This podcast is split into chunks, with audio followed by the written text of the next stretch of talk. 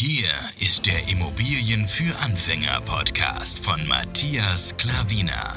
Was funktioniert wirklich? Und wie kannst du bei deinen Immobilieninvestments viel erfolgreicher sein? Und das unkompliziert, leicht verständlich und ohne Excel-Tabelle. Du hast die Fragen. Hier bekommst du alle Antworten. Und jetzt dein Gastgeber im täglichen Kampf gegen komplizierte Wissensvermittlung, Mythen und ängstliche Herangehensweise bei Immobilieninvestments. Matthias Klavina. Hallo und herzlich willkommen. Schön, dass du wieder eingeschaltet hast. Es freut mich wirklich sehr, dich wieder begrüßen zu dürfen. Hier habe ich wieder mein Handy in der Hand. Ich möchte dir einen Artikel vorlesen, denn es geht ähm, um die Rolle des Alters bei der Kreditvergabe. Also wenn du jetzt etwas älter bist, umso älter man wird, umso anders wird die Finanzierung gesehen. Und hier möchte ich mir einfach mal dir was vorlesen, das für mich sehr, sehr wichtig ist. Deswegen möchte ich es dir nicht vorenthalten. Ja. Kann ja sein, dass du es noch nie gehört hast. Und ähm, je nachdem eben, was du für ein Alter hast, wird es auch dich vielleicht betreffen. Und da will ich dich einfach mal vorwarnen, ob es jetzt eine Warnung ist oder nicht. Aber ich möchte dir einfach sagen, was auf dich zukommt. Ja? Also, falls dich interessiert, bleib gerne da.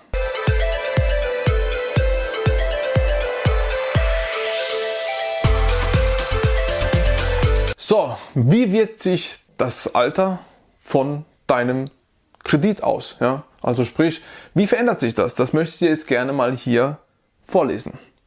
Welche Rolle das Alter bei Kreditvergabe hat. 50 ist das neue 30. Das gilt nicht nur für den runden Geburtstag, sondern auch bei der Baufinanzierung. Ü50 Kunden sind heute meist so beliebt bei den Banken wie früher die jüngeren Kunden.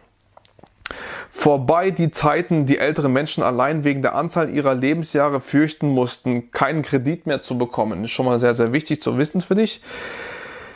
Heute haben die Geldinstitute die Vorzüge dieser Klientel erkannt und es gibt klare Vorschriften, die mit älteren Kunden umzugehen ist. Ja.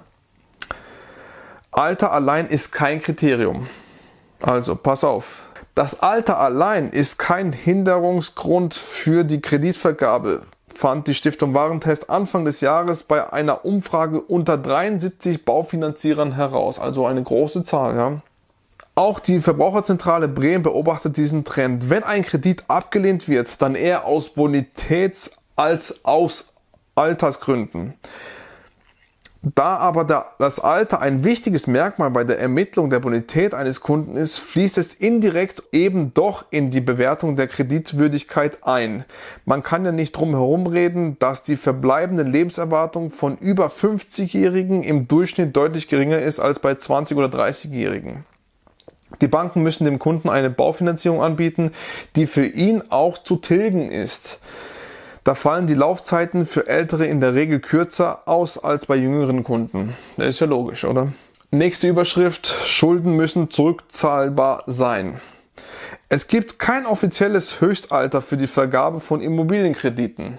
Den EU-Wohnimmobilienkreditrichtlinien zufolge müssen Banken jedoch darauf achten, dass der Darlehensnehmer seine Kreditschulden innerhalb seiner statistischen Lebenserwartung vollständig zurückzahlen kann.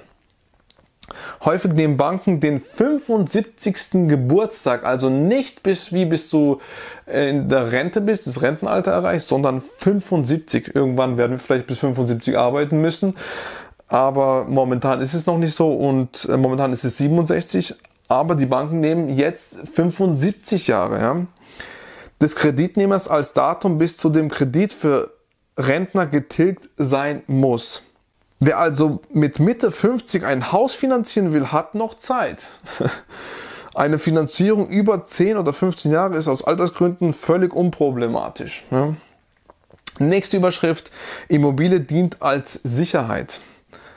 Allerdings hat die EU-Immobilienkreditlinie auch Nachteile für ältere Kunden. Im Gegensatz zu der Zeit davor werden, werden die Lage der geplanten Immobilie, der Wert bereits vorhandenen Wohneigentums oder die Lebenslage des potenziellen Kreditnehmers nicht mehr berücksichtigt.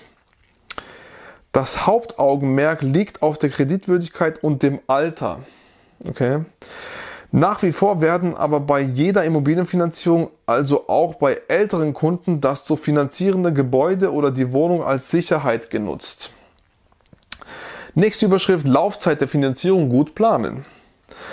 Eigentümer, die im höheren Alter eine Baufinanzierung in Angriff nehmen, sollten sich bewusst sein, dass sich mit ihrem Renteneintritt die finanziellen Verhältnisse ändern. In vielen Fällen ist das monatliche Budget dann deutlich kleiner als vorher. Ist ja auch logisch. Wenn du halt nicht richtig vorgesorgt hast. Ja? Kann ja sogar mehr sein. Ziel sollte sein, im Alter von 65 oder 67 Jahren die Baufinanzierung möglichst vollständig abgeschlossen zu haben. Okay, da haben wir das Rentenalter. Möglichst, also ist kein Muss. Ja.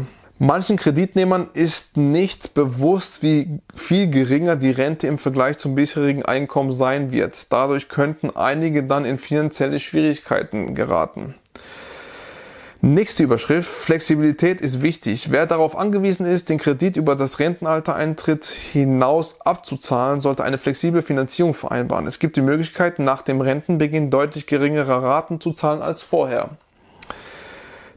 Der Kunde kann durchaus für die ersten Jahre der Kreditlaufzeit, wenn er noch im Arbeitsleben steht, höhere Raten vereinbaren.